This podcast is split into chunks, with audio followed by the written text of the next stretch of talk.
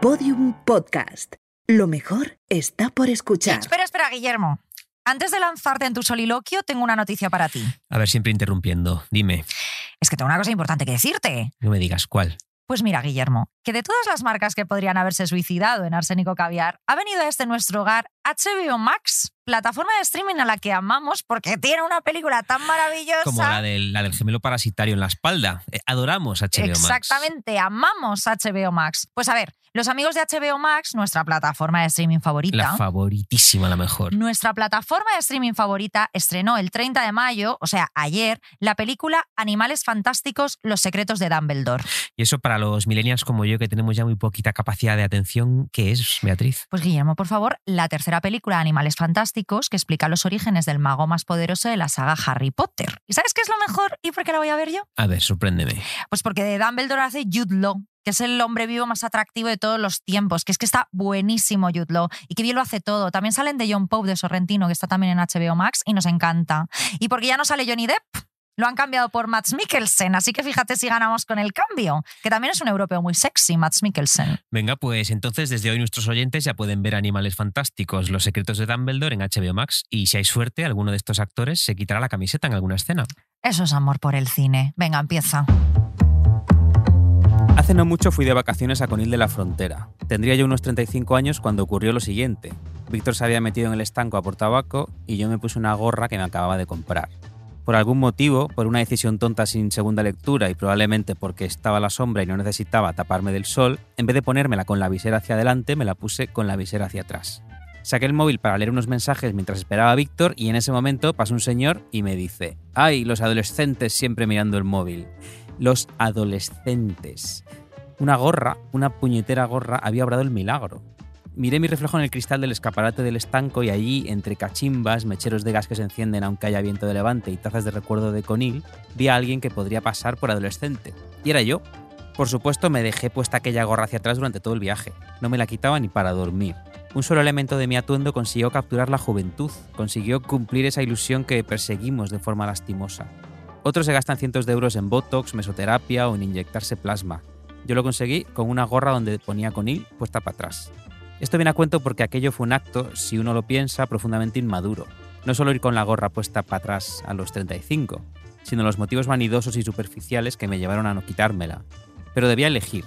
Comportarme acorde a mi edad, abrazar mis circunstancias y actuar con la rectitud que se espera de un adulto o sencillamente sentirme bello y joven durante un poquito más de tiempo. Se supone que la fantasía es para la juventud y uno se acepta y deja de mentirse a sí mismo cuando madura. Pero yo quiero la fantasía, la ilusión y las gorras para atrás. La ausencia de fantasía no lleva a la madurez, sino a la muerte. Y yo soy de los que prefieren vivir, sobre todo este verano, porque tengo 39 años y 10 gorras nuevas para estrenar.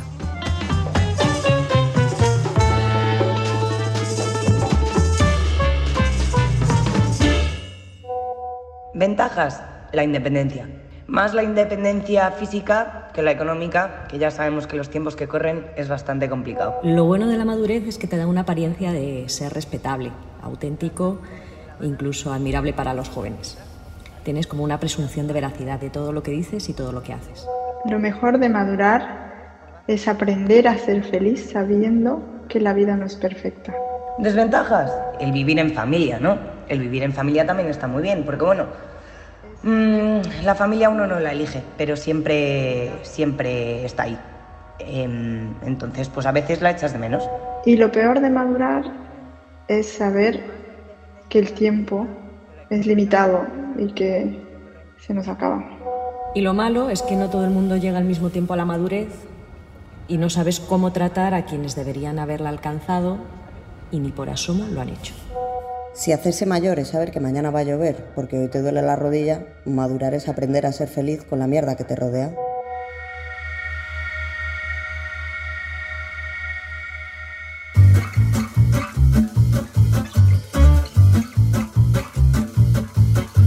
Arsénico Caviar con Guillermo Alonso y Beatriz Serrano. Episodio 7. Contramadurar. Guillermo Alonso, ¿cómo estás hoy? Pues eh, estoy aquí muy bien. ¿Has visto que llevo una gorra para atrás? sí, te Eh, veo joven. que Pensaba que se había metido un niño aquí. Un bebé. Eso es porque entraba gateando, pero, pero era yo. Era porque había perdido algo. Bueno, pues veo que después de cargar contra la capital de España, ¿no? Contra un grupo de seres que viven del cuento y contra una tradición que nos repugna, de repente hemos decidido ponernos ambiguos y literarios y traer un tema titulado Contramadurar. Contramadurar. Contramadurar. Que puede ser ¿no? de fruta, de, Claro. ¿no?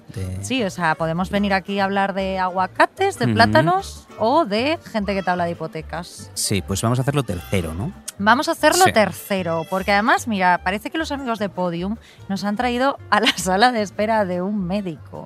Porque nos han dicho que están muy preocupados por nuestra salud eh, tras todas estas referencias al alcohol que hacemos programa tras Al- programa. Si solo fuera el alcohol, pero bueno. Para lo que nos tienen, nos tienen que poner los pitidos, nos Sí. traído al médico. Bueno, pues mira, mientras no nos toca nuestro turno, porque yo tengo el 41, no sé, no sé Uh, cómo vas yo tú. el, el 55. Bueno, pues vamos, eh, no te pienso esperar, ¿eh? En cuanto yo salga me, me voy al bar de enfrente. Pero mira, mientras esperamos podemos comenzar hoy nuestro top 5 de razones por las que no hay que madurar. Ay, me parece estupendo. Pues venga. Mira, en primer lugar, Beatriz, todo esto de madurar, hacerse mayor y abrazar los años que pasan tiene una contrapartida incomodísima y cruel eh, de la que parece nadie quiere hablar porque es una cosa eh, muy incorrecta y, y muy triste. Y, y sobre todo y sobre esto además leí una frase brillante que está firmada por Beatriz Serrano, o sea, por ti. Vaya, He hecho, mi, vaya. he hecho mi trabajo de investigación. Esto salió publicado en un Me artículo. citas como fuente, qué bonito. fuente. Salió un artículo de BuzzFeed y decía así: Si decides envejecer, debes hacerlo con responsabilidad, porque al final, si envejeces mucho, te Es mueres. que, o sea, estos son de los artículos de los que no me arrepiento. Sigo pensando que ya toda la razón. Sí, o sea, no digo eh, ni una sola mentira ahí. Mira, yo creo que madurar está mal porque hay, una, hay, hay un lado que es como volver a ser niño. Pero en el sentido malo, en el sentido de que la gente vuelve a decirte constantemente lo que puedes y no puedes hacer, ¿no? Pues no te pongas minifalda pasados los 30, no bebas tanto, no fumes. Me parezco de, de Vox, ¿no? sí, un poquito. No vayas a los toros a, con los de minifalda. les encanta beber y fumar, ¿eh? Te pero que te dicen, o sea, lo que, lo que dicen que les dicen que no Ah, pueden ya, ya, hacer, ya. ¿no? El Estado. El Estado. No te en público, trabaja para ganarte la vida. Me parece horrible eh, llegar a una edad en la que te das cuenta todas las mentiras que te contaron de niño, que es que en realidad ahora tampoco puedes hacer todo lo que querías hacer. Claro, mira, esto, esto eh, tiene que ver un poco con lo que iba a decir yo, que es que envejecer también es terrible porque a menudo va asociado, y de esto además hablaremos más tarde, a ser un puto coñazo. ¿no? Y la gente puto coñazo es la que te dice, apaga el piti. Qué horror. no, eh, que no te pidas otra copa. Eh, Que mañana hay que trabajar. claro, Ay, señor, pues por eso me pe- por eso por eso estoy aquí otra. bebiendo como una cerda. Eh, en esta vida, esto ya lo decía creo que Michi Panero, aunque esto no lo he comprobado, pero yo creo que lo decía él, en realidad lo dice cualquier persona Igual lo de dijo bien. Beatriz Serrano en un artículo de BuzzFeed. Tal vez Michi Pan- Es que Michi Panero se pasó la vida copiándote. Eh, en esta vida se puede ser cualquier cosa menos un coñazo. Por ejemplo, estoy pensando que a todos nos ha ocurrido esto de quedar con alguien que hace tiempo que no veíamos y de repente eh, no reconocer a esa persona. Yo por eso soy muy partidario de no volver a ver a los amigos de juventud, igual que no volvemos a revisitar esas películas que nos encantaron de pequeños por lo mal que hayan podido envejecer. ¿no? Porque además con esta gente de repente no tienes nada de lo que hablar. O sea, los amigos universitarios que de repente te hablan de la universidad, que es como, Ya. señor, ya la dejamos atrás, a mí qué me importa. Sí, eso pasó hace 15 años. Exactamente, supérelo. A mí mm, me parece que madurar también es lo peor porque empiezas a tener dos de las cosas que más detesto y que más me molestan eh, prácticamente a diario. La primera de ellas es la burocracia, cuando Mm. eres adulto hay como muchísima burocracia y la segunda son los compromisos. O sea, mm, los adultos nos hacemos, mm, nos pasamos la vida haciendo cola para algo, ¿no? Ya sea para hacerte el DNI, para hacer la compra, apuntarte al paro, mm, pasar la ITV si, si es que tienes coche, eh, hacerla, eh, si tienes coach, también te me imagino que tendrás que esperar en la sala de espera. No, y porque a los coaches hay que ya pasarlos eh, por la ITV también porque se, se oxidan, se oxidan y les dejan de funcionar oxidan, la- sí, le las tienen- rueditas. Le tienen que meter otro curso de mierda en la cabeza. bueno, eso, eh, pues una, o haciendo colas o yendo a sitios a los que en realidad no queremos ir, como las ya mencionadas bodas, los cumpleaños, funerales de padres de amigos, que a mí esto me parece muy triste, y lo que es peor de todo, cenas de empresa, que eso es muchísimo peor que los funerales. Ya. Y es horrible, o sea, es horrible, porque es como ya tengo que trabajar, eh, deja que mi tiempo libre lo gaste bebiendo alcohol. Sí, sí. Lo único que me interesa. Estoy pensando en que mucha, yo, a mí me dice muchas veces todavía la frase, en la vida hay que hacer cosas que no nos gustan. Bueno, y yo pienso, hazlas tú. Pero es que tú". ya tengo que hacer muchas Claro, claro. cosas que no nos gustan para tener que pagar el alquiler y para tener, o sea, no quiero hacer como cosas de compromisos Claro, de mierda. Yo ya tengo que ir al banco a ver si puedo abrir esa puta cuenta, pero si tengo que ir a ver a la tía abuela Paqui a un pueblo a 300 kilómetros y no me apetece, No, pues no, no, llámeme usted mal mal sobrino nieto, pero no voy a ir. Bueno, señora tía Paqui, ¿has dicho? Sí, Ah, Pues tía Paqui, eh, Tía que la visite su otro nietecito. claro que además siempre- esta señora siempre tiene 50.000 nietos. Mira, el quinto punto, un detalle muy breve para aquellos que vean como algo fantástico madurar y hacerse viejos. Ser viejo es carísimo, Beatriz. Es, y cada vez Mm. más caro, además. Eh, hay muchas publicaciones que ya hablan, bueno, hablan desde hace tiempo de algo llamado economía plateada, Silver Economy. Ah, Silver Economy. que es lo que es lo mucho que contribuyen los ancianos y jubilados a la economía mundial. Claro, ¿por qué contribuyen tanto? Porque, porque ser viejo es caro de cojones.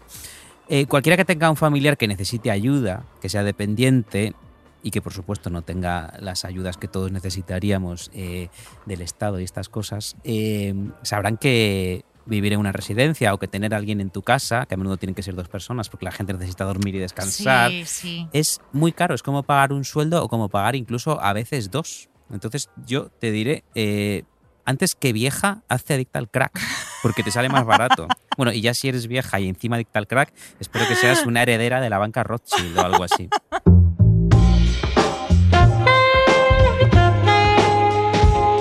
Guillermo, a mí me gustaría comenzar invitando a una reflexión, a que leyésemos una reflexión del escritor y ensayista Robert Louis Stevenson. Que este hombre pues, te sonará sobre todo por haber escrito La isla del tesoro o El extraño caso del Dr. Jekyll y Mr. Ujú. Hyde, pero no es tan conocido, me parece a mí, en su faceta de ensayista, y la verdad es que su faceta de ensayista es muy brillante. Tiene una colección de ensayitos eh, maravillosa que se titula En defensa de los ociosos, donde dice que, por cierto, que qué mal trabajar y que la gente que no hace nada es la única que vive una vida digna. Hombre. Esto es algo muy arsénico caviar que aquí Sí, sí, defendemos sí. bastante, pues ya lo dijo este señor. Eh, bueno, pues dentro de esta colección tiene uno que se, titula, que se titula La huraña vejez y la juventud, donde escribe lo siguiente. Si la juventud no acierta completamente en sus opiniones, es muy probable que la vejez tampoco lo haga. El corazón humano está gobernado conjuntamente por una esperanza imperecedera y una credulidad infalible. Un hombre descubre que se ha equivocado en todas las etapas anteriores de su vida y extrae de ahí la asombrosa conclusión de que ahora, por fin, está en lo cierto. A mí esta reflexión sobre la madurez me parece interesantísima, ¿no? Eh, este hombre decía que le parecía inconcebible que una discusión entre dos personas eh, pudiese concluir con un adulto que simplemente dijese, yo también pensaba así cuando tenía tu edad, ¿no? Que esto, no sé, o sea, piénsalo, ¿cuántas veces te han dicho algo, algo como esto a ti o una declinación de esto mismo, ¿no? Sí, sí, mil veces. Yo pienso en todas las veces que, por ejemplo, un amigo o un conocido ha cambiado radicalmente de estilo de vida, marcando las casillas del adultismo, ya fuera comprándose una casa, yéndose a vivir a un barrio residencial más tranquilo o teniendo un hijo, Arruinando su vida.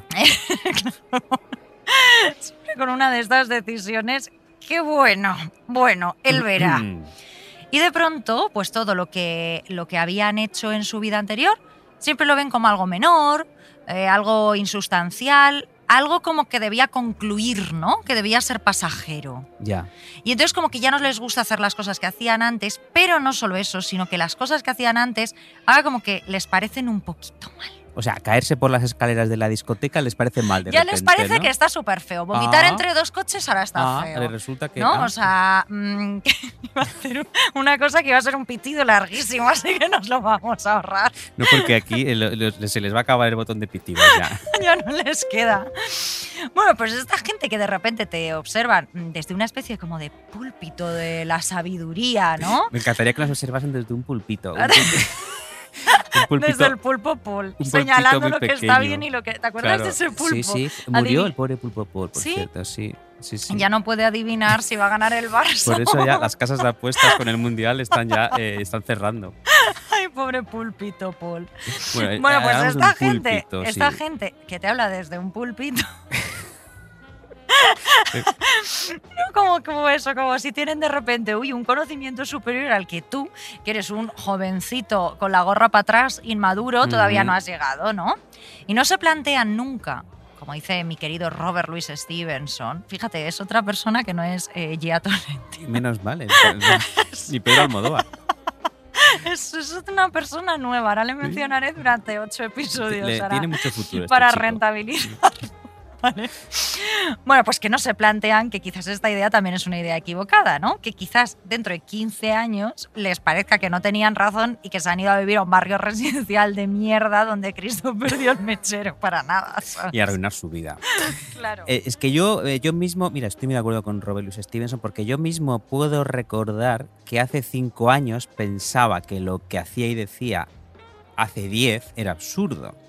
Pero claro, ahora mismo pienso en mí hace cinco años y también pienso que era para darme una hostia dentro de cinco años me pasará lo mismo. ¿no? Dentro de cinco años no podremos escuchar este podcast. Por supuesto, yo creo que dentro de cinco días. Dentro de cinco podré- minutos es posible podré. que tampoco. Eh, Esto, eh, esto además es fácilmente detectable actualmente porque todas las redes sociales tienen esa puñetera función de mira lo que escribiste tal día como hoy. haz- Y has puesto una cazurrada. En de repente. 1991. Una cosa de repente súper transfoba. Sabes Sí, que en ese momento no sabías que eras. supertransfoba, una cosa hacer el incorrecto o, o una, una cosa típica, mm, propia de un cuñado. Sí, sí, sí, tú sí. dices, "Uf, joder, qué, qué vergüenza. Dices, ¿eh?". ojalá suicidio digital. Eh, yo, eh, yo a menudo pienso que la gente sigue hablando, me quieren de verdad, ¿eh? Me quieren de verdad cuando, cuando yo ponía estas mierdas. Entonces, y, y también, y, ta- y me lleva otro pensamiento, que es, ¿alguna vez maduramos realmente o, o perseguimos esta idea del- de, alcanzar algún día el virtuosismo y la cordura como quien persigue el sol? Hmm. Porque yo, eh, esto me sirve a mí para traer mi primera teoría del programa, que me parece ¿Cuál muy es? A interesante ver, por favor. y que es que en realidad somos niños eternamente. Vaya. Siempre. Quiero decir, bueno, claro, porque tú naces siendo un niño y, y me- yo me figuro que me moriré siendo uno y no porque me muera con nueve años, sino porque, porque supongo que tú nunca pasas de ese estadio en tu, en tu cabeza. Quiero decir, tú siempre eres, eh, tú has nacido Pensaba que ibas a decir, una porque cosa. podré cagarme encima otra vez. Lo estoy haciendo ahora mientras hablamos. Espero que no se note. Mira, el otro día eh, publiqué eh, en, en El País, un medio maravilloso, un artículo que hablaba de películas de terror con niños asesinos y con bebés asesinos, esas cosas que tanto nos gustan en, en Arsénico Caviar. Porque debemos reconocer que hemos visto una serie, bueno, que, la estamos viendo, Que se llama El Bebé. que se llama El Bebé. Estamos, perdona, recomendando una serie. No la estamos recomendando, estamos admitiendo que la verdad es que últimamente tú y yo solo hablamos de esas. De La serie es que es una serie con un bebé que mata gente. que es o sea, eh, asesino, una es una puta maravilla. para este programa. Total. Eh, yo para este artículo del país en el que efectivamente hablaba de la serie El bebé, eh, hablé con un crítico, periodista y escritor llamado Rubén Lardín y le hice una pregunta muy sencilla. Le dije, ¿por qué crees que en las películas de terror jamás se puede matar al niño? Porque mira, te diré que en estas películas, que, que, como siempre suele pasar en el género de terror, tienen mucha más miga de la que parece a simple vista, los niños rara vez mueren y verdad. rara vez son derrotados. Claro, la, la lectura más sencilla sería que ver a un niño asesinado en el cine por un adulto es una imagen muy impactante y el cine comercial no se atreve a rodarla, aunque sí que hay veces que los niños, que los adultos se cargan a los niños en el cine comercial. Él, sin embargo, me dijo otra cosa muchísimo más sencilla y mucho más bonita. Me dijo lo siguiente. De manera literal, el niño es lo único que somos todos. Todo lo demás es un accidente. Ese niño que somos está contenido en sí mismo, en ese espacio de tiempo que es la niñez. Esa es la idea del paraíso perdido. A partir de ahí es invulnerable. El niño no puede morir. Es imposible vencer a un niño. Los únicos que somos mortales somos los adultos. Mira, cuando estaba escuchando estas palabras sentí esa satisfacción que le da a uno cuando ve un sentimiento abstracto que había construido en su cabeza, llevado a la palabra y ordenado por otro. Vamos, que cua- es, es- esa satisfacción que te da cuando te hacen el trabajo, ¿no? básicamente. Oh, qué bien. Qué bien. Este ya lo tengo hecho. Ya tengo yo este pensamiento y voy a usarlo, voy a usarlo como si fuera mío. Eh, yo nunca he dejado de sentirme un niño, es lo que te explicaba un poco antes, ¿no? Y, y también en lo más profundo de mi alma no he evolucionado mucho tampoco desde los sentimientos un tanto rústicos que tenía cuando era un niño.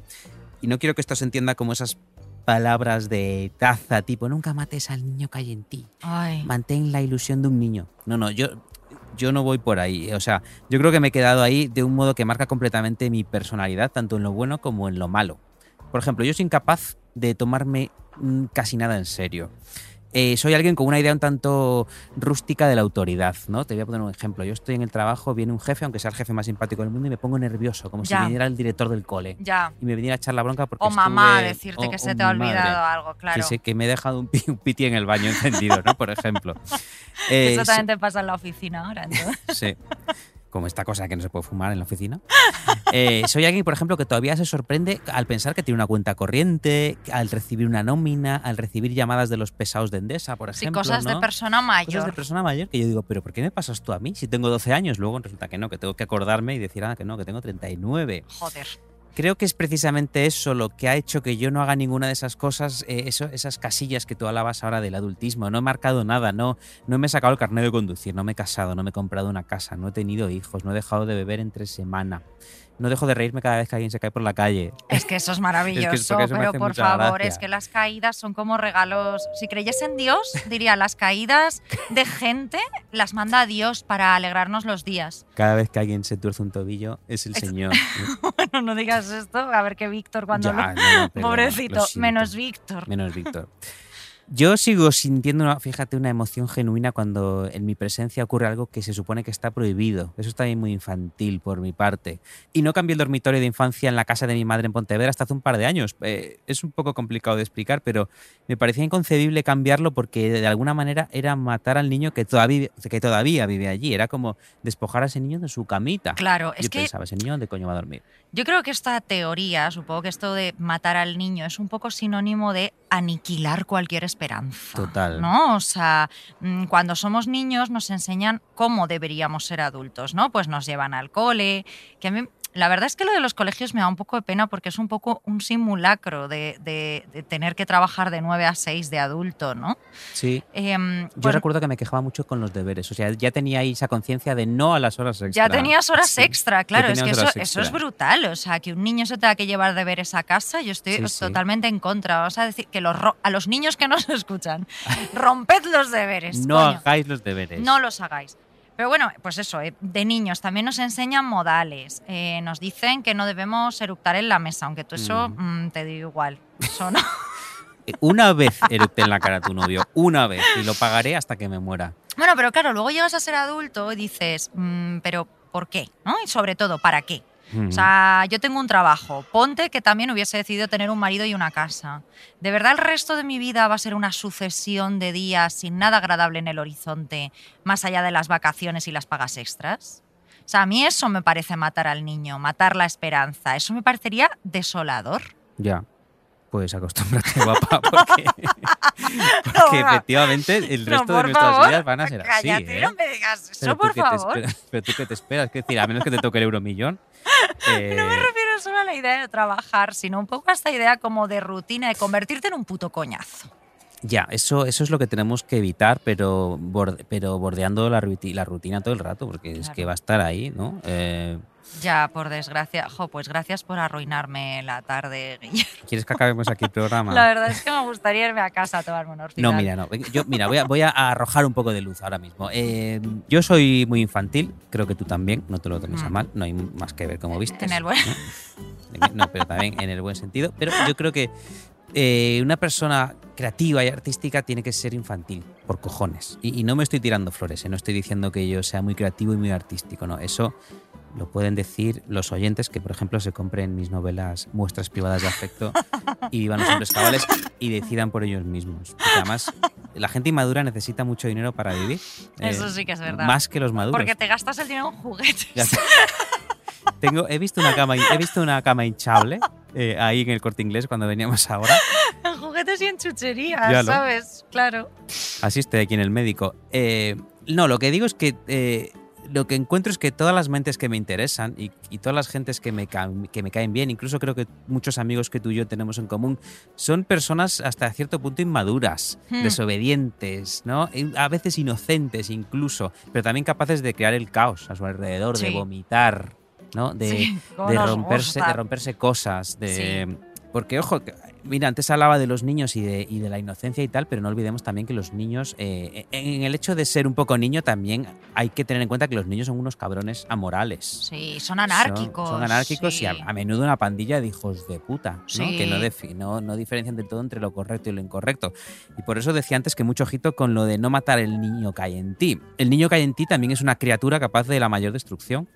No, como estoy- el de la serie El Bebé. Como la de la serie se ve que me- llevamos tres episodios y ha matado como a 15. y, y por, y por eso cada vez que mata a alguien nos encanta. Es que, es que estoy fascinada con eso. Es que luego el bebé es buenísimo, ¿eh? Yo, yo ese Pero bebé, mira así con una cara como... yo debo decir que ese bebé Yo ese bebé lo tendría. nos da, nos despierta nuestro instinto paternal y maternal. Sí, Yo te- deberíamos adoptarlo, ¿te imaginas? Claro, que deberíamos ir a un centro, a no sé, no sé, no sé a HBO y decir, podemos llevarnos a este niño. No, o ir a un centro, yo iba a decir, ¿dónde se adoptan bebés? A un centro de adoptar bebés, ¿eh? no sé si en el corte inglés tienen, pero, y decir, ¿tienen ustedes algún bebé asesino? Nos- a lo mejor nos dice, tenemos este, pero es un psicópata. No, no, ese, ese, queremos ese, queremos Ese ese. nos parece bien, nos sí. parece este bien. no- nadie se lo ha llevado porque mira muy serio y siempre suceden desgracias. Démelo, no tendrá Démelo. un hermano. Mira. Hablando de comportarse mal y todo esto, a mí me gusta muchísimo, y creo que a ti también, porque esto lo hemos hablado varias veces y coincidimos, son todas esas personas que no se comportan como la sociedad espera de ellas. Total. Y al final, lo de no comportarse de determinada forma mm, tiene que ver con el tema de la edad y la madurez. O sea que pues tú a los 18 puedes ser un completo imbécil, no pasa nada, pero no puedes seguir siendo un imbécil o el mismo, el, mismo tipo de imbécil a los 30, ¿no? Aunque mucha gente lo sigue siendo y de hecho tú y yo conocemos a unos cuantos. Hombre, mira nuestro amigo la imbécil de y luego estos que tienen el podcast de mierda este de Totalmente. Hay una serie de mandatos sociales eh, que ejercen mucha presión sobre nosotros, ¿no? Y me atrevería a decir eh, que un poquito más sobre nosotras, fíjate. pues puede ser. Mira, a fin de cuentas, eh, yo pienso mucho en el síndrome de Peter Pan o lo que se llama síndrome de Peter Pan, ¿no? que es, pues son aquellas personas que hacen gala de, de su inmadurez y de in- su incapacidad para asumir responsabilidades, que es algo que vemos Mm. en nuestro día a día y que parece que el síndrome de- de Peter Pan tiene un género muy marcado, que es el género masculino, ¿no? Sin embargo, creo que cuando eres mujer, mm, pues ya desde pequeñita te ponen la muñequita para que la cuides, la cocinita para que juegues, hacer la cena, Sí. y se supone que la madurez te viene un poco dada, ¿no? Sí, mira, per- perdona por interrumpirte, pero hablabas del síndrome de Peter Pan y yo estoy pensando en una figura como Michael Jackson, que a base de decir yo soy Peter Pan se comportó como un retrasado toda su Bueno, vida. por favor, ya. Aparte, aparte de Aparte, aparte de todo esto, aparte de todas esas cosas, pero quiero decir, tú veías a, a Michael Jackson todo el santo día subido a un árbol, Bueno, rodeado de bueno, muñecos, Bueno, y decías, esta persona, y fíjate que yo estoy súper a favor de, no- de Escúchame, no te iba- madurar, pero esto, esto era para Ya te iba a decir, decirle, este "Señor, capítulo va en madurar, menos si eres Michael Jackson, que bueno, el pobre ya no puede hacer nada, pero en este caso sí que le diríamos que madurase, o sea, por lo menos de los 8, que madurase hasta los 12 años. Claro, pero sobre todo te lo decía porque imagínate que fuera una cantante, una mujer la que se comportase como Michael Jackson subida a un árbol y vestida como una mamarracha. O sea, le hubieran dicho, esta mujer está loca, hay que llevarla al frenopático, ¿no? Por Claro, eso, pues por eso sí. iba por lo que hablabas del género, que efectivamente también lo marca todo. Claro, sí, mira, además existe eh, la frase esta de que las chicas maduran antes, ¿no? Como que Mm, siempre sí. se ha dicho, eh, no, las chicas maduran antes que los chicos. Y, y lo cierto es que nos obligan en realidad a Claro. madurar antes, un poco con todo esto de compórtate como una señorita o de no te subas a los árboles, que llevas un vestido muy bonito. ¿Ves? Eso se lo dijeron a Michael. Eso que llevas Michael no se muy lo bonito, Y pero se subió, igualmente se subió. Por eso no maduró. Pero por eso a mí me encantan eh, todas estas mujeres que se salen de este arquetipo y que hacen lo que les viene en gana, ¿no? Por ejemplo, y de estas ya hablamos, ¿no? Pues las novias que fuman Sí. eh, y se ponen del revés en una boda, demostrando que su boda no es el día más importante de su vida, ni mucho menos. Aunque quizás eh, en ese punto sí que está siendo el día más feliz de su vida. Sí. O madres que salen de fiesta y tienen unas resacas de espanto. Estas madres que les hacen a estas me sus hijos encantan. unos palitos de pescado de mierda. Estas me encantan. Es- Estas que estás. Eso es porque no pueden con la vida. Esto con un poco de ketchup. Os amo. Esta vez que has estado en una fiesta y había una madre a las 5 de la mañana y decía, mañana mi hijo pues ya será el desayuno. Se levantó a solo". las 8. Mira, eh, la mejor, ¿no? O sea, La mejor. o estas madres que están en una terraza y, y el niño empieza a dar por culo y le dejan el móvil a sus hijos. Y hablo mucho de las madres porque hay mayor peso sobre ellas, ¿no? Claro. Se tienen que ser como muy madres perfectas, pero estas madres que le dejan el móvil a sus hijos. Porque ellas están charlando con sus amigas, aunque todo el mundo las mire fatal, de ahí el pobre niño se va a quedar idiota, porque se quede A idiota que yo estoy de cañas, de cañas, ¿no? O mujeres infieles. Sobre todo me gustan mucho las mujeres que se lían con hombres muy jóvenes, aunque las llamen Mm. ridículas. Entonces a mí esta especie de, de disociación entre lo que una debería hacer y lo que hace mm, siempre me parece súper admirable. Y al final mm, creo que son esos pequeños subterfugios, esas salidas de tono y de lugar, lo que transforman para mí una madurez buena. Es decir, aquella en la que eres consciente de que tienes responsabilidades y no como los Peter Panes, pero estas responsabilidades no van a dominar tu vida de una madurez mala, que es esa que mm, te convierte en un puto coñazo. Fíjate, esto me hace a mí pensar en, eh, por favor, efecto fantasía, los maricones. Uh. Los maricones eh, siempre hemos tenido, así en general, unos gustos que están muy centrados en las mujeres conflictivas, ¿no? Problemáticas, esto locas, esto que llaman locas. Sí. Yo no puedo decirlo, pero ya sabes que lo digo en ese sentido, criticando, sí. criticando que se las llame locas. Eh, divas imposibles, musas así acabadas, Sí. yonkis del amor o de la cocaína. Me estoy dando cuenta que si esto fuese la única definición de maricón, yo sería maricón, ¿no? Porque son las mujeres que me han gustado. Bueno, claro, nos gustan a los maricones, a, a las mujeres que se rebelan. eh, Claro. yo, yo- yo recuerdo que, que como adolescente homosexual observaba a mis compañeros de clase hacer eso tan ritual de salir con chicas, ¿no? O sea, se besaban en la discoteca un sábado, luego se pedían salir en el recreo, morreaban un ratito en la puerta del instituto. Ay, sí. Si él tenía suerte, ella acabaría haciéndole una mamada detrás del pabellón de gimnasia. Bueno, creo en fu- Galicia estáis muy avanzados. Yo en el instituto no... Yo no lo hice, no sé en si pasó. Alfafar no sé si teníais pabellones, pero... Eh, a ver, los traíamos de Ikea. Por favor, los, lector- eh, los oyentes, para entender esta broma, los remitimos al episodio número... Contra Madrid, número 4, número me cuatro, parece. contra Madrid. Ya tenemos tantos que ya me pierdo. Pero fíjate, yo era un espectador de todo aquello. O sea, yo veía a mis compañeros heterosexuales hacer ese simulacro de mundo adulto, ¿no? De me caso, porque al fin y al cabo era un poco un simulacro de un Sí, matrimonio, ¿no? jugar a los papás y a las Jugar a mamás. los papás y a las mamás eh, detrás del pabellón, sí. Yo era un observador solitario que, eh, que en realidad envidiaba, pero a la vez, o sea, envidiaba que yo, pero en realidad lo veía como una puesta en escena artificial, lo que te decía, como un simulacro. Y esa era gente que jugaba a ser mayor. Y lo que yo nunca he querido ser en mi puta vida, Beatriz, es mayor, ¿no? Entonces yo creo que, que ser eso que soy yo es un acto de disidencia y probablemente somos un poco inmaduros todos nosotros porque al menos en mi generación ha llegado tarde a todo, a encontrar su lugar en el amor, a encontrar su lugar en la amistad, en la sociedad. De modo que yo a menudo le quiero decir al mundo, si me veis ridículo con mi gorra para atrás, culpad a la sociedad heteropatriarcal. no claro.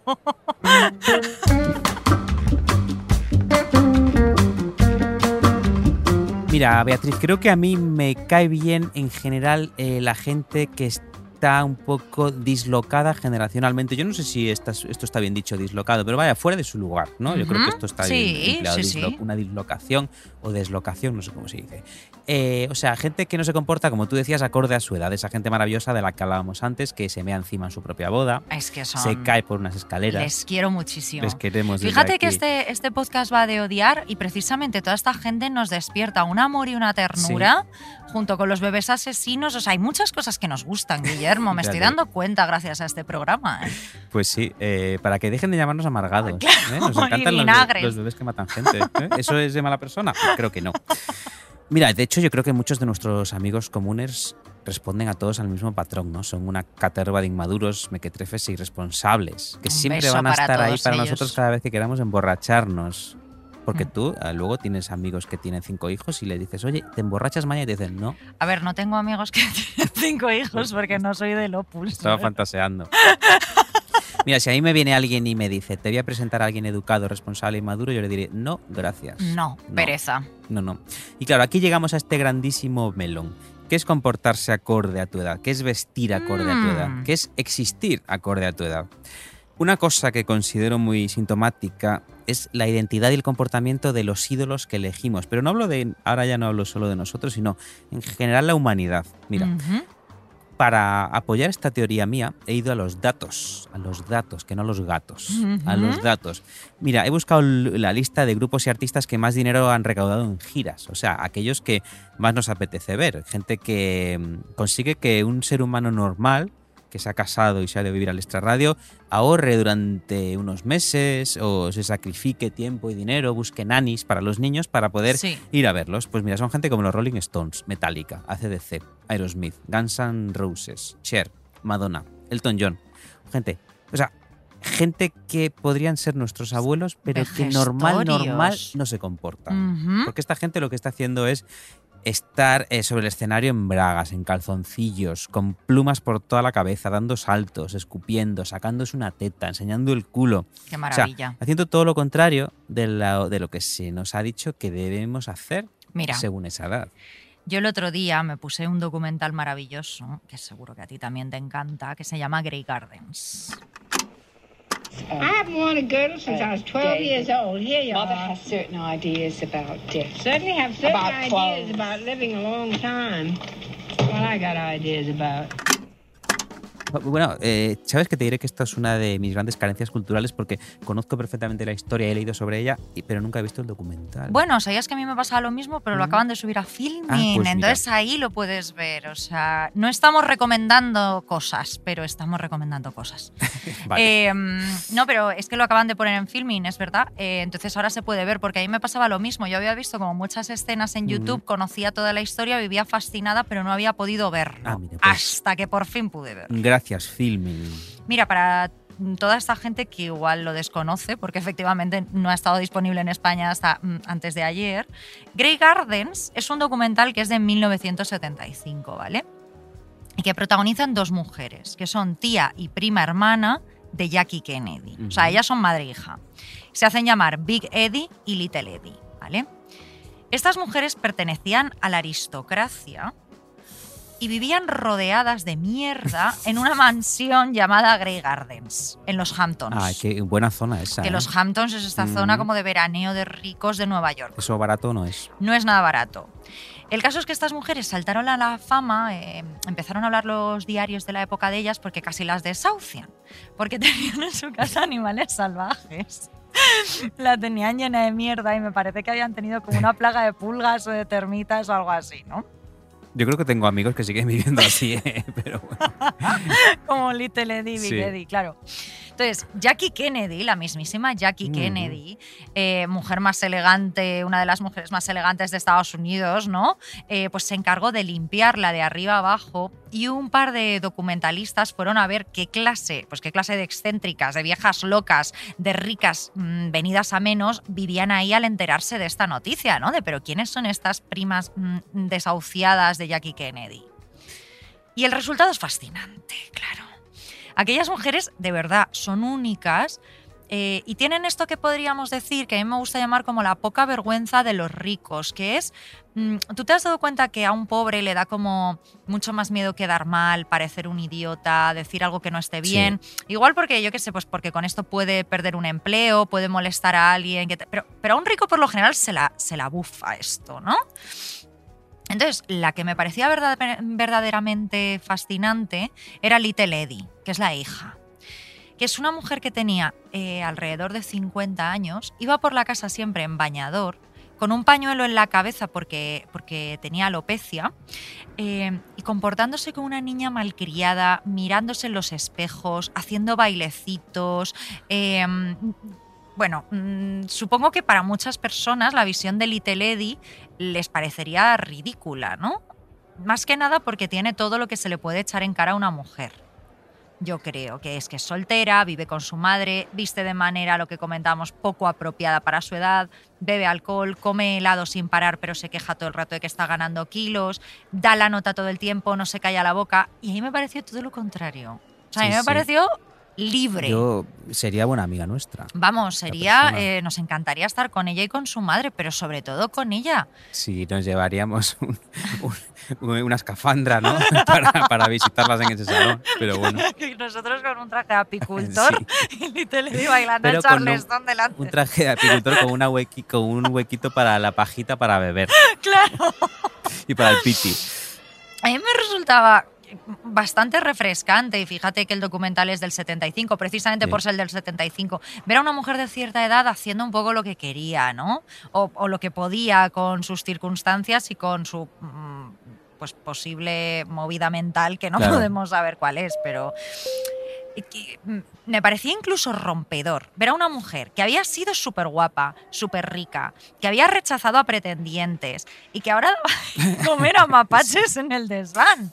Claro, es muy guay dinamit, eh, auto, eh, bueno, dinamitarte, ¿no? Sí, inmolarse, in- ¿no? autoinmolarse De- es claro, al final auto- el- la, última, la última libertad que tenemos, que es me voy a destrozar mi vida. Me- porque me da mi la gana. Que le den por el culo Claro. toda mi fortuna, todo mi dinero, toda mi belleza a la mierda. Y sin embargo voy haciendo bailecitos por el salón porque estoy Sí, como sí. contenta en el Pues fondo. claro que sí, yo también soy muy fan de las mujeres que han sido bellísimas y por un motivo o por otro, pero siempre como resultado de su libertad, por supuesto no por ninguna enfermedad ni nada malo, pero por, Sí. con- usando su libertad, por ejemplo, operándose hasta parecer papagayos, se han afeado. Ya. Me encantan estas mujeres porque han hecho ¿y lo que han crees querido. ¿Crees que son libres en el fondo? Yo con esto siempre tengo dudas, porque luego hay como unos imperativos sociales, ¿no? Sobre el físico de las mujeres, que es como, yo ahí siempre tengo la duda, ¿es ¿son libres de verdad? O sea, creo que sí que hay una parte de libertad y una parte de mm, sacrificio por el, el Ya. heteropatriarcado. Entiendo lo que dices. Entiendo que, que hay una mirada ahí que yo desde, desde mi posición eh,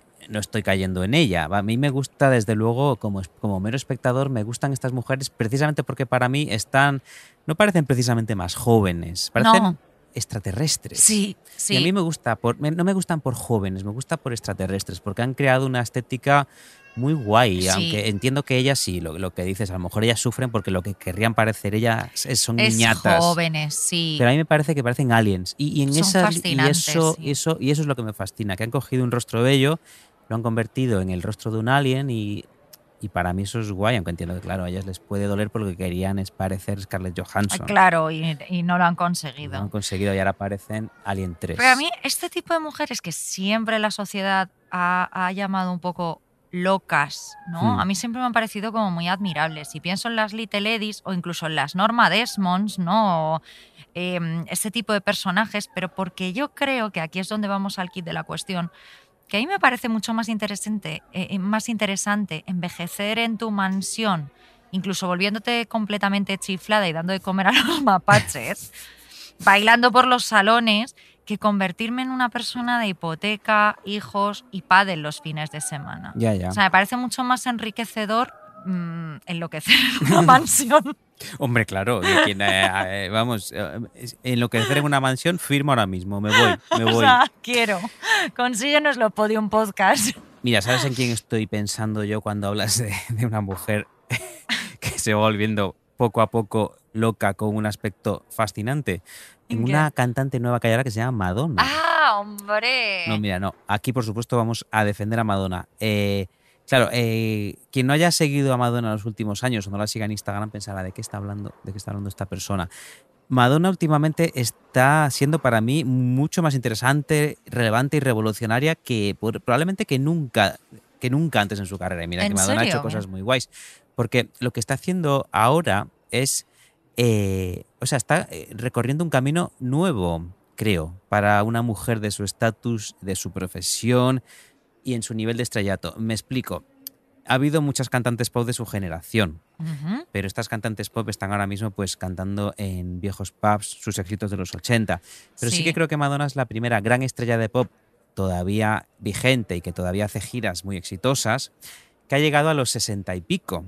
Eso es verdad. Y que entonces está eh, explorando un terreno desconocido, eh, enseñando al mundo cómo es una gran estrella de pop. Del bueno, pop. de hecho es los que habías mencionado tú antes, Elton John, Rolling, Sí. ACDC, no había muchas más mujeres que Madonna, ¿no? Eh, no, bueno, claro, luego estaban las mujeres no de los grupos, estaba Debbie Harry en Bueno, Blondie, no, Debbie pero Harry digo también es muy interesante. Debbie y- Harry es maravillosa. Pero ha llegado, no ha llegado, no, no ha llegado huyendo del tiempo. Yo creo que Debbie Harry ha abrazado su, su senectud, sigue siendo una mujer bellísima. Pues Es- me ha quedado fatal, sigue siendo, no, es una mujer Es bellísima. guapísima. Pero creo que es una mujer que aparenta su edad y sigue teniendo muchísimo rollazo y nos encanta.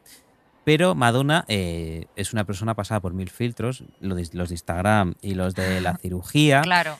Y sí que creo que está explorando un terreno nuevo y que está escribiendo una fábula para todas las cantantes jóvenes de Ujú. ahora y les está diciendo, chicas, cuidado, porque, Porque llega, tic-tac, porque tic-tac. está llegando para Time vosotras. goes by. Exactamente. So. Mira, Madonna es una señora que ahora en su Instagram aparece chupando piruletas, fumando porros. eh, sentada en su bañera, enseñando las bragas, haciendo que busca algo debajo de la cama. Eh, y sobre todo mandando un mensaje que yo considero súper poderoso, que es, no me sale del coño convertirme en una vieja. Ya. No me apetece. Ya. No me apetece. Y a mí eso me parece súper guay. Ma- Madonna nos está diciendo, yo no puedo permitirme el lujo de ponerme una blusa bordada y ponerme a coser frente a la ventana. Porque Ni soy de- Madonna. Porque soy... Coño, soy Madonna, claro. ¿no? Claro. Eh, y claro, pero por todo esto se está llevando una sarta de críticas brutales. Están diciendo, esta vieja se sienta sobre Baluma y se pone a perrear, que ya quisiéramos todos. Hombre, pues sí. Esta vieja enseña el culo, esta vieja dice tacos, fuma porros, habla como una adolescente salida, porque es verdad que hay una cosa muy graciosa en Madonna, que es que en las entrevistas que hace últimamente parece una adolescente salida. Pero esto ya lo hacía ella, claro, o sea, en el 95. Ella lleva como el sexo muy, de una manera muy evidente, No, pero luego ¿no? tuvo una Muy- época un poco New Age, que hablaba Bueno, de, sí, de esto la también. religión, de su hija. Ahora de y ahora repente vuelve vuelto a ser está en otra fase cerda una pequeña guarrita, ¿no? Pero eso no- nos encanta.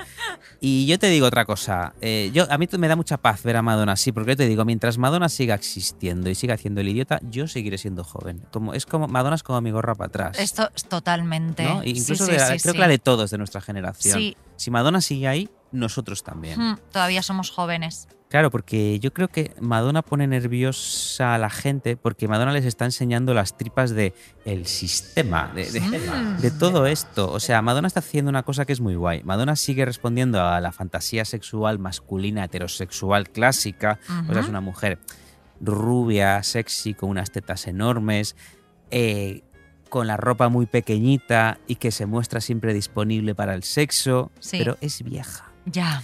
Entonces yo creo que esto a los hombres heterosexuales que miran les rompe los esquemas completamente. Sí. ¿no? Sí. Pero ojo, esto no pasa solo con las mujeres, aunque por supuesto, como antes tú decías, pasa más. A mí también me llama mucho la atención eh, la reacción de asquete generalizado que despierta un hombre ya mayor, pero que tiene muchos músculos. Por ejemplo, un Chuck Norris, Ya. un Sylvester Stallone, incluso un Schwarzenegger. Bueno, yo creo que un Sylvester ¿No? Stallone era más eh, porque se operó muchísimo Se la cara. mucho también, Y esto también es cierto que la cirugía mm, estética en los hombres eh, se tiene que notar eh, lo menos posible. O sea, las Sí. mujeres también, pero en los hombres es como.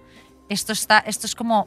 fem- esto es algo femenino. Sí, es verdad que en los hombres choca más, porque estamos muy acostumbrados a que una señora de 70 años parezca un travestón. Pero no estamos acostumbrados a que un hombre de 70 años parezca un travestón. Y es, fe- es verdad que estos hombres se han quedado como congelados en el tiempo. Tú ves a Sylvester Stallone y dices, parece que lleva una máscara de sí mismo. ¿No? Es efectivamente la travesti de Sylvester Stallone. Solo le falta cantar I Will Survive de alguna manera. Pero ojo, luego esto también es, eh, efectivamente nos, eh, eh, nos choca por esto, pero luego estos hombres, también fruto del gimnasio, eh, tienen unos cuerpos que no aceptamos a su edad, ¿no? Mm, Por ejemplo, te voy a poner un ejemplo. Mario Casas puede tener abdominales ahora. Le- de hecho, le exigimos que nos los enseñe. Pero ojo con que Mario Película tras Casas. película. tras película. Pero ojo con que Mario Casas, eh, con 70 años, de repente aparezca sin camiseta todo el rato, porque le vamos a decir, abuelo, Claro. tápese, ¿no? Entonces Claro. esto, esto a mí es lo que me molesta. eh, y un poco también lo que decías tú antes. No me digas lo que debo hacer con qué edad.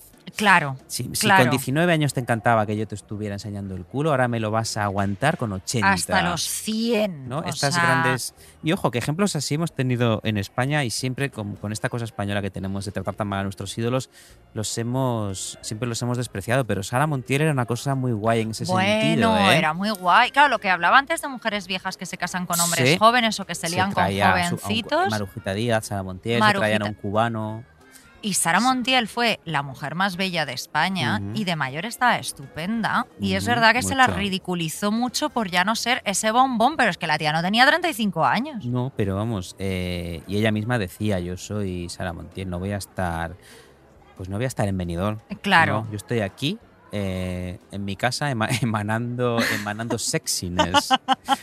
Mira, estoy pensando, esto, esto de Sara Montiel me hace pensar en un artículo, bueno, no era un artículo, era un reportaje que, era un reportaje que en el año 2019 creo que fue, o ya en 2020, la revista Playboy publicó, eh, donde juntaba a Playmates, Playmates es el nombre que reciben las modelos de Playboy.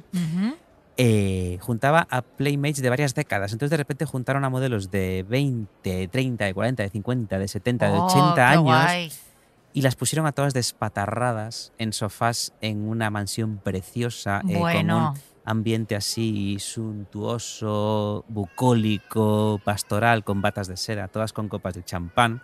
Es un reportaje para el que lo quiera buscar en Google, está disponible, no creo que sea muy difícil de encontrar. No es demasiado, no, no- no es de, o sea, no hay mucho desnudo. Sí, no es pornográfico. No es pornográfico. Efectivamente, las chicas jóvenes sí que se muestran desnudas, las mayores no, están eh, insinuando con sus batitas, sus batitas de seda. Por cierto, me hubiera parecido súper valiente que enseñaran sus tetas caídas. Eso iba a decir, no que ahí ya me, o sea, me parece Sus- como muy guay la iniciativa, Ya. pero que estuviesen todas, porque esto es como cuando en los anuncios estos ponen, hay mujeres a todos los cuerpos y a la curvy Ya. la tapan de arriba abajo. Sí, que le ponen delante a, a tres mujeres delgadas Claro, o a cuatro. ¿sabes? Es como, o sea, pues esto no, ¿sabes? No, es verdad que su- hubiera estado guay que también la señora de 80 años haya espatarrada y desnuda en el sofá, pero bueno, supongo que la Playmate, la señora que ahora vive en Kentucky, tiene cinco nietos, no le apetecía. Claro, bueno, no sé, no le apetecía a Hugh Hefner. No le apetecía ese, ese cerdo. Que era un malo. Ese cerdo. Pero mira, eh, a mí eso, y, vol- y un poco como lo de Madonna, a mí ese es el futuro que me da esperanza. eh, y no porque sepa que va a ser el mío, porque yo, que, yo sé que no voy a estar en una mansión con una bata de seda bebiendo champán, ojalá, pero porque Jo, me yo habla. que sí. Que lo Esperemos. Pero no, a mí ese futuro, esa mera posibilidad, aunque no sea alcanzable para mí, me habla directamente y me dice, es posible que tú tampoco tengas que hacerte viejo nunca, Guillermo. Mm, mira, yo me estoy acordando de una de mis películas favoritas de todos los tiempos, de verdad, que eh, no es, o sea, además de la del gemelo parasitario maligno, En la de la espalda. que esto es una referencia al episodio Mm. 3 de Arsénico Caviar. Por cierto, exijo que en Playboy empiezan, empiecen a sacar modelos con gemelos parasitarios malignos en la espalda. Porque eso es la, eso es la igualdad. Pero y además como igualdad. gemelos parasitarios muy viejos Porque y muy te- jóvenes. Tienen que estar desnudos los gemelos Claro. parasitarios también, pequeñitos. Sí. Pues a ver, mi película favorita, la que no es la del gemelo parasitario maligno en Ujú. la espalda, es La muerte os sienta también. Ah, qué guay. Cuídese mucho. Usted y su cuerpo pasarán juntos mucho tiempo. Mímelo bien. Siempre viva. Vivirá eternamente. No puedo creerlo. ¿Ha visto? Soy una jovencita. Que la verdad que imagino que las mujeres y los homosexuales que nos escuchan... eh, Sabes que no hay nadie más. Solo nos escuchan mujeres y maricones. Sí, el otro día nos dieron la métrica. Mujeres maricones y mi novio. bueno, pues que, que nos conocerán, pero bueno, por si acaso, por si necesitas refrescar, Sí. La muerte os sienta también es una película maravillosa, divertidísima, con un guion excelente, protagonizada por Goldie Hawn y Meryl Streep, que están guapísimas además en esta película, que interpretan a dos actrices eh, que han competido un poco entre sí toda su vida y al final una de ellas, que es Meryl, le robó el, Mm. marido a la otra, el marido a la otra, que es Goldie. Sí. Em, y ahora que son mayores, pues resulta que una de ellas descubre un elixir eh, para rejuvenecer y así se puede vengar de la otra. Ahí en esta película hay una escena que me encanta, pero es una escena que funciona en cualquier película, que es que un personaje desaparece durante años gorda y vuelve Sí. delgada. Eso es Y genial. eso, eso siempre te hace sentir tan bien. Claro, porque se venga de, ella, se venga de ella, Sí, claro. Dice, Madeleine, necesito hablar urgentemente con Madeleine, ¿de acuerdo? Bueno, pues estos personajes son muy Madonna y son muy Sí. estas mujeres que estamos hablando, porque en realidad si te fijas, toda la comedia de esta película está centrada en que son mujeres viejas, que tampoco eran tan mayores estas actrices en ese momento, pero bueno, como que eran viejas, entre comillas, O sea, pues eran- más de 40, Sí, ¿no? para o sea, Hollywood entonces serán... tendrían 45 años, y es que no eran, pero bueno, Estaba esperándolas el enterrador fuera del Eh, rodaje, porque para entonces... en Hollywood ya, vamos, para el desahucio también, como con Eddie y la otra, eh, a las que pues les aterra envejecer, ¿no? O sea, y que además compiten con otras mujeres para conseguir este elixir de la eterna juventud, ¿no? Siempre nos han metido como que las mujeres siempre tenemos que odiar a la joven, a la que es más joven que Sí. tú del grupo, ¿no? Porque es como más guapa, más fértil, se puede llevar a los hombres, ¿no? Esta idea tan misógina.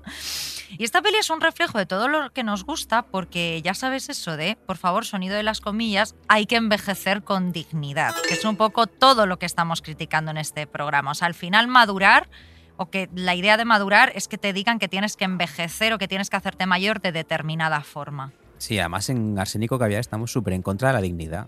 ¿no? Porque o sea, las cosas que se hacen en nombre de la dignidad al final siempre te acaban jodiendo. Tipo, no llames al chico que te gusta. Es Sé verdad. digna. No, hombre, llámalo. Llámale, Llámalo. o sea, sí, o Y- sea, Olvídate, o- pide dinero. Nosotros estamos todo el rato diciendo a los anunciantes, oye, necesitamos, queremos dinero. Pídete esa décima copa.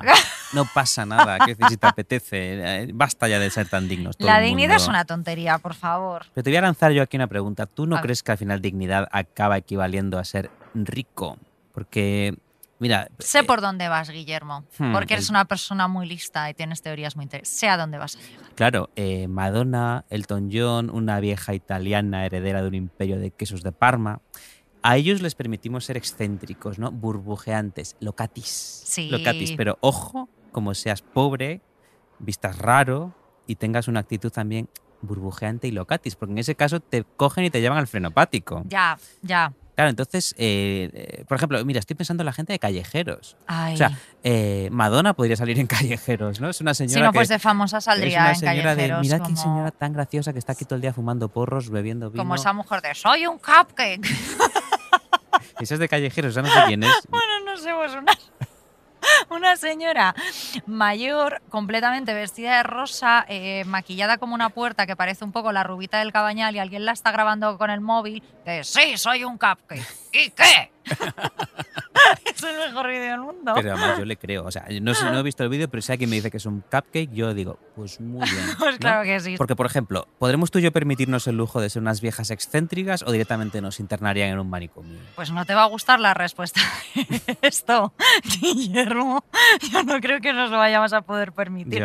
Mira, hay un meme bastante famoso eh, que, que, bueno, que cada cierto tiempo pues, aparece en Twitter y tal por internet, que es que le pregunta a la gente, dime algo que es cool si eres rico, pero que se ve fatal si eres pobre, Mm. ¿no?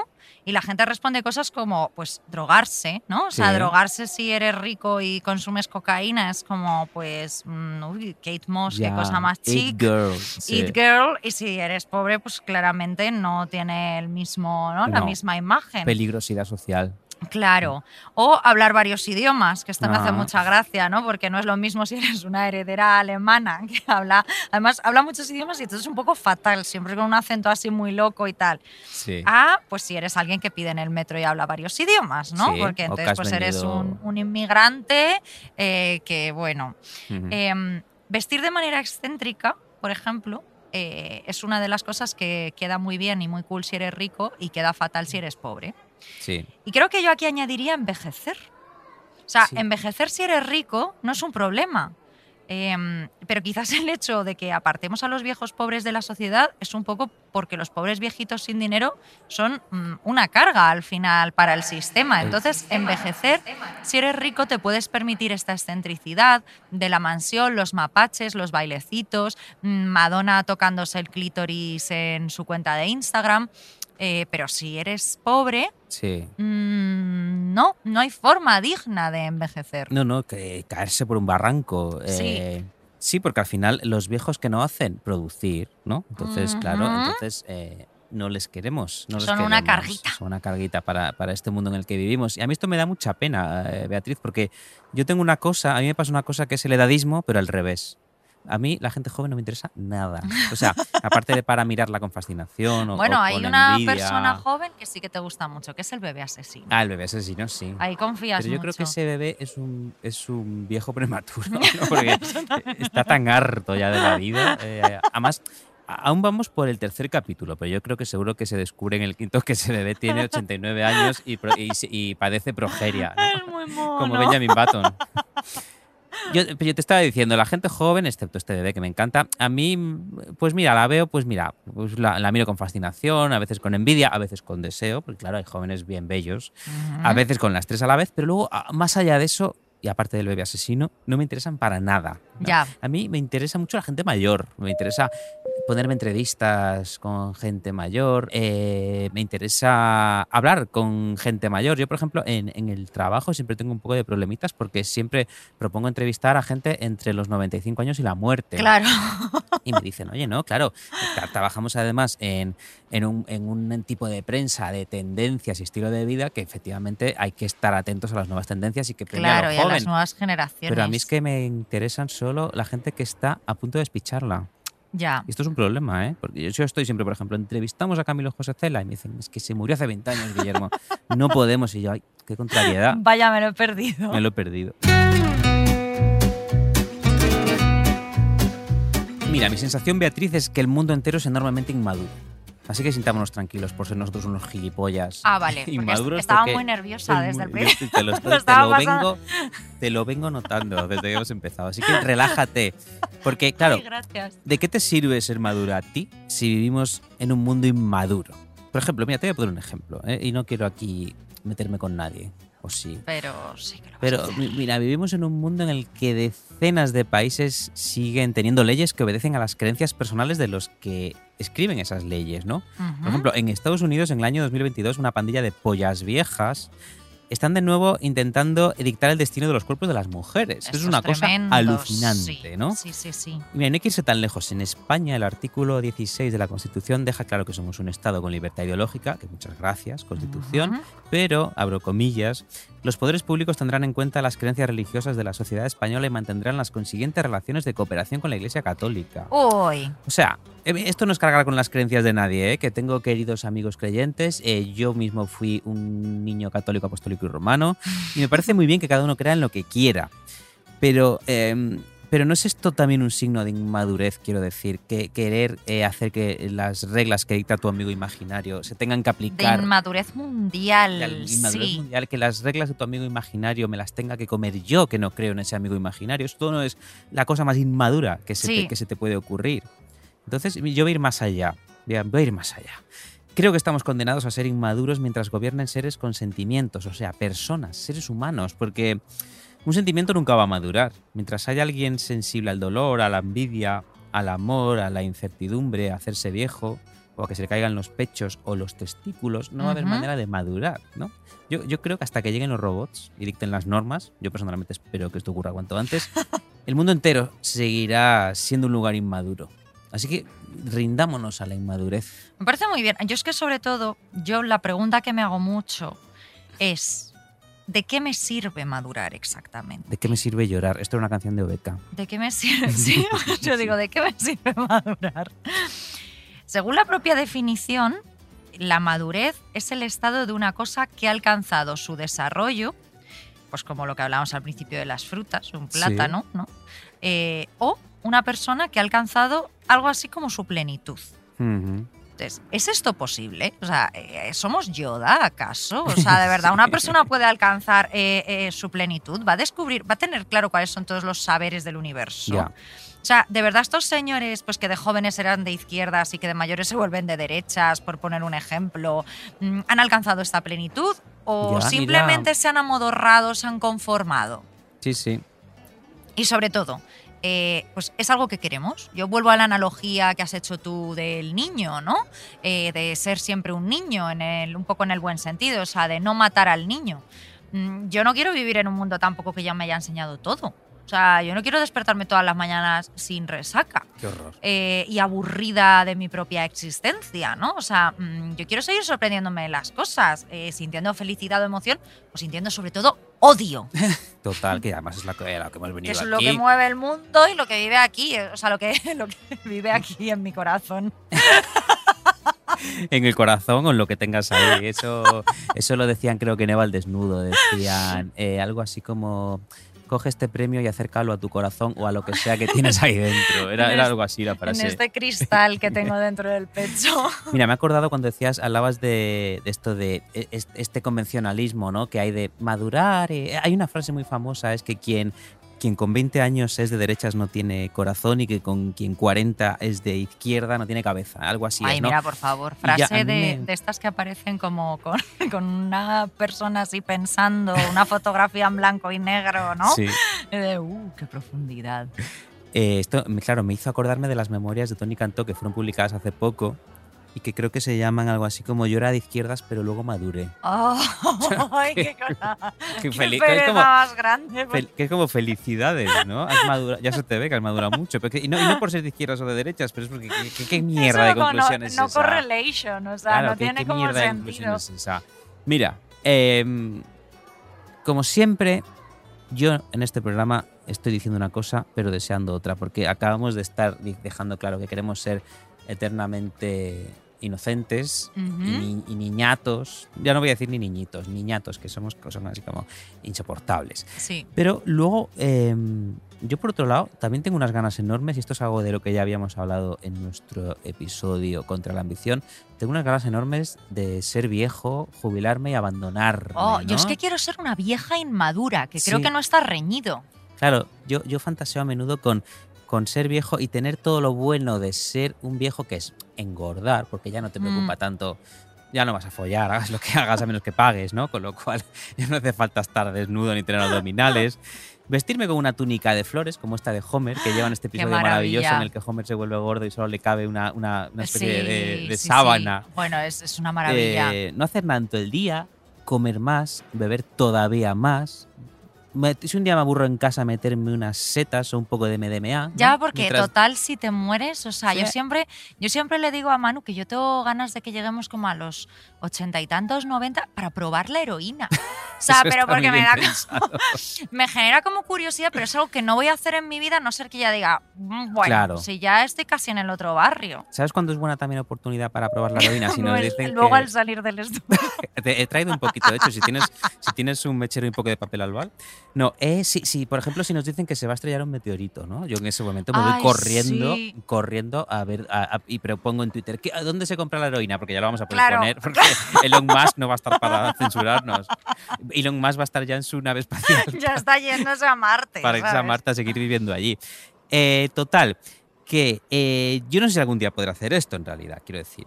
Creo que esta ilusión del total abandono es tan imposible como la del total control y manejo de mi belleza y mis actos, ¿no?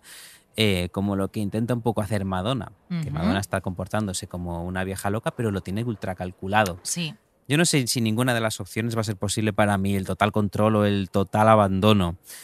Eh, supongo que James Dean dejó una valiosa lección al morirse con 23, ¿no? Porque James Dean tiene esta cosa de que a todos nos parecerá eternamente bello porque se murió joven. Entonces lo Es que vemos. era bellísimo, Claro, lo claro. vemos y, y siempre nos querremos acostar con él porque se murió joven y bello. Entonces, si quieres ser eternamente joven, lo único que te queda es estamparte contra un muro y dejar un cadáver terso y bonito. Yo quiero ser eternamente joven, Beatriz, pero a la vez, a la vez también quiero abandonarme cuanto antes, convertirme en eso que siempre ha vivido dentro de mí y que yo mantengo a raya por la costa de las convenciones sociales. Pero yo en el fondo lo que soy es un gordo gruñón, alcohólico, maleducado, hijo de puta. Y quiero que todo eso pueda salir a la luz cuanto antes. Pues muy, buen, muy bien, Guillermo. Espero que cumplas tu sueño. O sea, espero que en el próximo programa ya seas un gordo, gruñón, viejo, hijo de De puta. hecho, voy a empezar a- ahora mismo. Ahora en mismo. salgamos del estudio. Por favor. Venga, vámonos. Vale, hasta la semana que viene.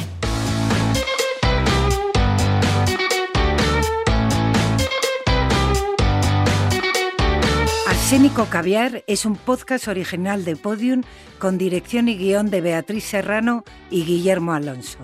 El diseño sonoro es de Elizabeth Búa. La edición de Ana Rivera. La producción ejecutiva es de Lourdes Moreno Cazalla y la coordinación del proyecto es de Jesús Blanquiño.